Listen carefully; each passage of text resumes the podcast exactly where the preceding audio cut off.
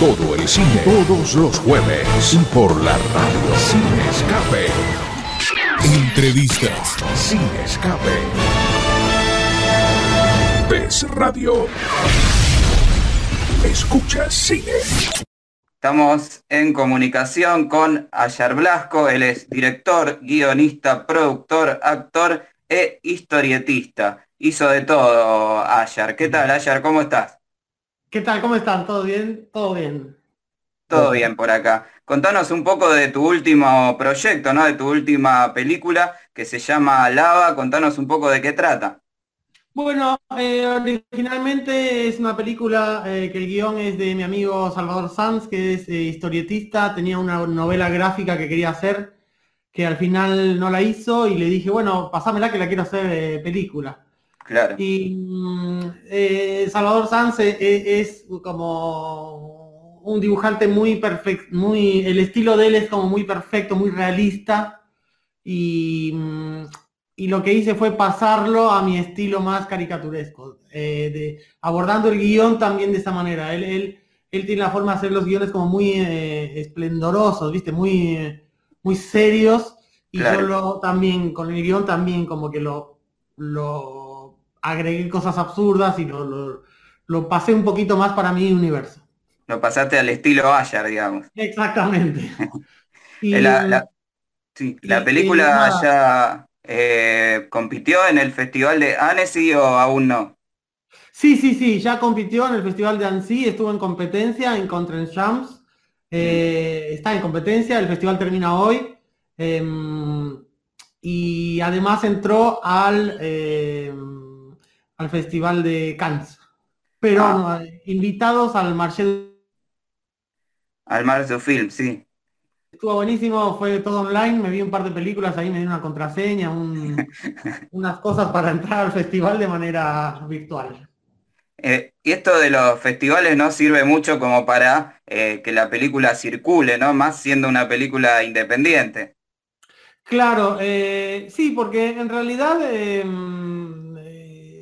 es, es el lugar donde va a circular la película. No sé si tenga un público tan tan definido como para hacer de esto algo comercial como, como decir, no sé, Patorucito o películas un toque más. Esta obviamente es mucho más experimental, es más independiente, entonces su terreno considero que son los festivales. Así que estuvo buenísimo haber, haber entrado a todos esos. También entramos al Festival de La Habana. A ese sí pude ir porque todavía no arrancaba la, pandemia. Justo te agarró la pandemia ahí en el medio. Sí, sí.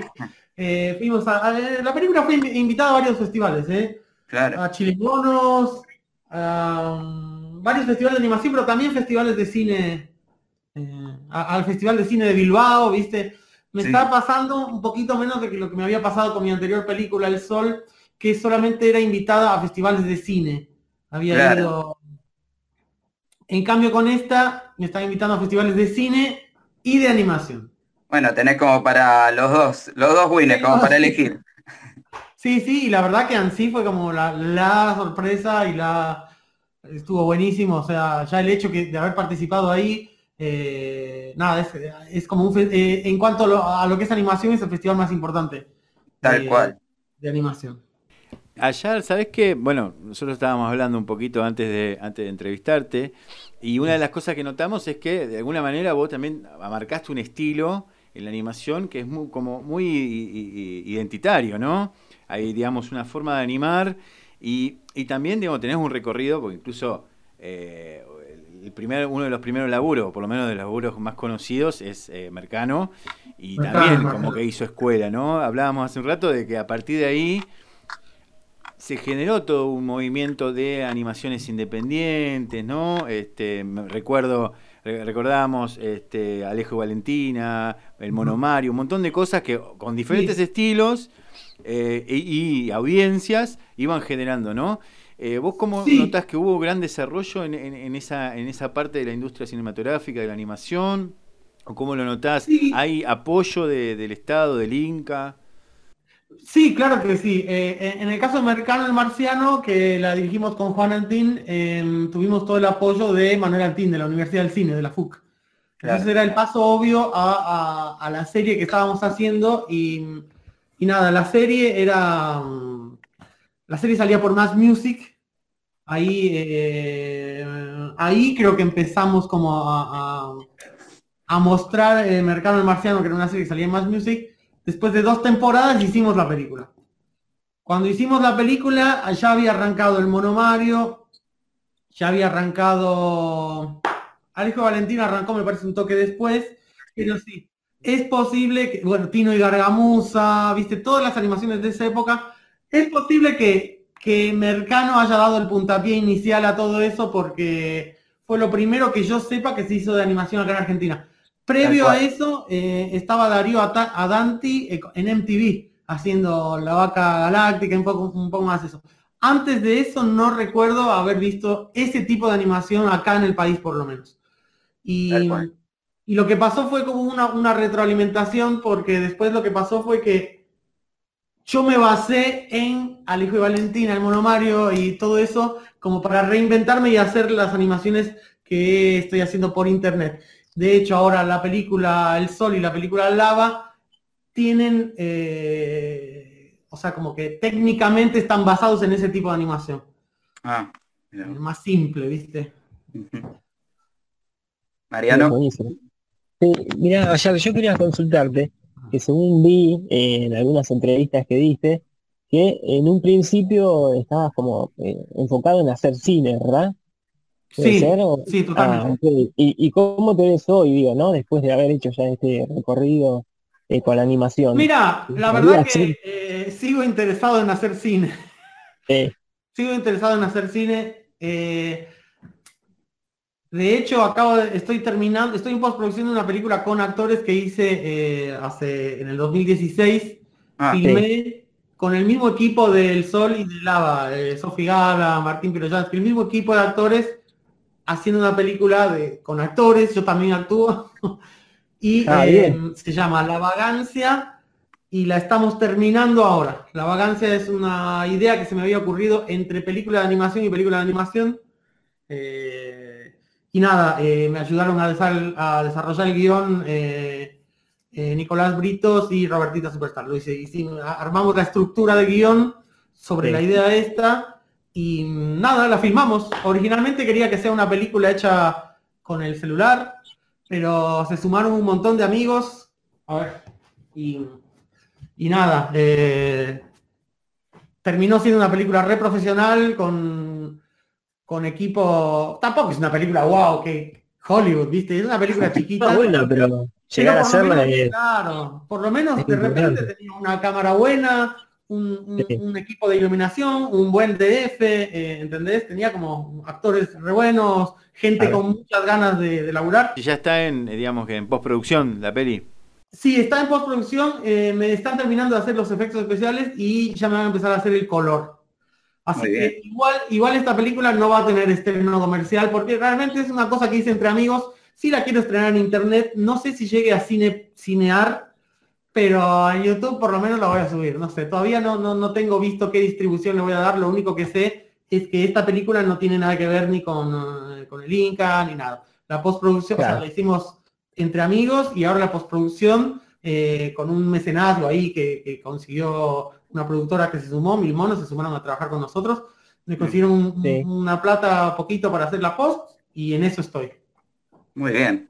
Eh, tu película... Sí, Mariano.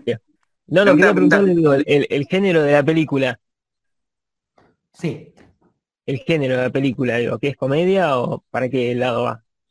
Eh, el género de la película es comedia. Yo tengo la tendencia a hacer comedia por todos lados. Por más ah. que no quiero, eh, termino haciendo algo tipo cagándome de risa. Mm, algún día me gustaría hacer algo como más serio y más dramático, pero por el momento no me sale. Tal cual. No, iba a decir, tu película anterior, la de El Sol, que ahora se puede ver por, por YouTube, eh, fue un proyecto mucho más independiente que lo que fue Mercano el Marciano. Sin embargo, le fue muy bien en las salas de cine a pesar de no tener tanta difusión como Mercano, ¿no? Sí, sí, para hacer una película independiente sin difusión y con un equipo tan chiquito de gente, éramos siete personas, la verdad que le fue bastante bien, eh, comercialmente hablando. Así que, y nada, se estrenó en, salas de cine, tuvo distribución, tuvo el subsidio y el apoyo del Inca y todo.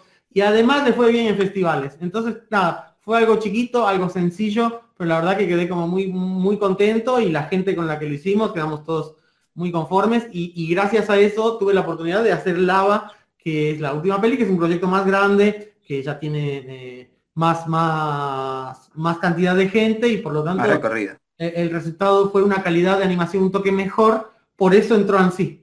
Estábamos viendo, viste, un poco el, recorrido de la... Y hay como una, una tendencia al cine catástrofe, ¿no? Digo, dos de las películas van para ese lado. ¿Tuviste algunas influencias? ¿Te gusta el cine catástrofe? ¿Por alguna razón te, te, fuiste para, para ese lado? Sí, eh, eh, mira, eh, la verdad que no, está muy planeado. Me voy siempre para el lado de la, de la catástrofe mundial. Y de hecho ahora estoy escribiendo otra peli, pero como ya estamos viviendo una catástrofe mundial, esta peli es, normal. Es Así que digamos que estoy en contra de la corriente. Em, eh, ¿Planean un estreno ¿no? de esta película de lava? ¿Tienen alguna fecha como para algún estreno comercial después de pasearla en festivales o todavía no, se sabe? Tenemos una fecha tentativa que va a ser alrededor más o menos mediados de septiembre. O sea, ¿en, qué, mes estamos? estamos en julio. Bueno, en un mes y pico estamos estrenando en Cinear. Obviamente no en cines, pero la verdad que me gusta la idea de este. De hecho, eh, cuando estaba haciendo Lava, yo, yo me acuerdo que, estaba como más interesado en, estrenar en online que, en cines. Así que, nada, me, parece como que va, va bien. Claro, eso también te iba a preguntar. El tema de muchos directores con los que veníamos hablando, eh, ven bien esto de estrenar las, películas en Cinear, viste que ahora todos los jueves están dando estrenos por la plataforma, y en cambio hay algunos otros que dicen, no, prefiero esperar y estrenar después la película en salas de cine. Eh, ¿Vos qué crees que sea la mejor opción para una película, no? Mira, cuando la película es independiente y chiquita y no tiene mucha publicidad y no es una parte de la maquinaria de la industria del cine que te llena una sala con Harry Potter o con lo que sea, creo que es mejor, eh, porque mira, si vas a estrenar en sala, a mí me pasó con Mercado, me pasó con El Sol, está bien, fue gente y todo, pero son, no, no, es tanta gente, no te llenan una sala una semana entera. Y después te la em, bajan, aparte.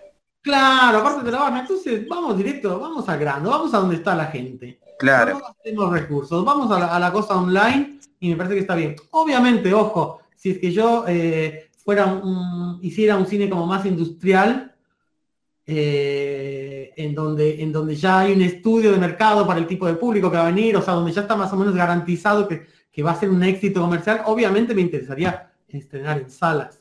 y esto sería una catástrofe para mí, todo esto que está pasando. Pero cuando la cosa es independiente y chiquita, eh, no sé, me parece que está bien este tipo de estrenos.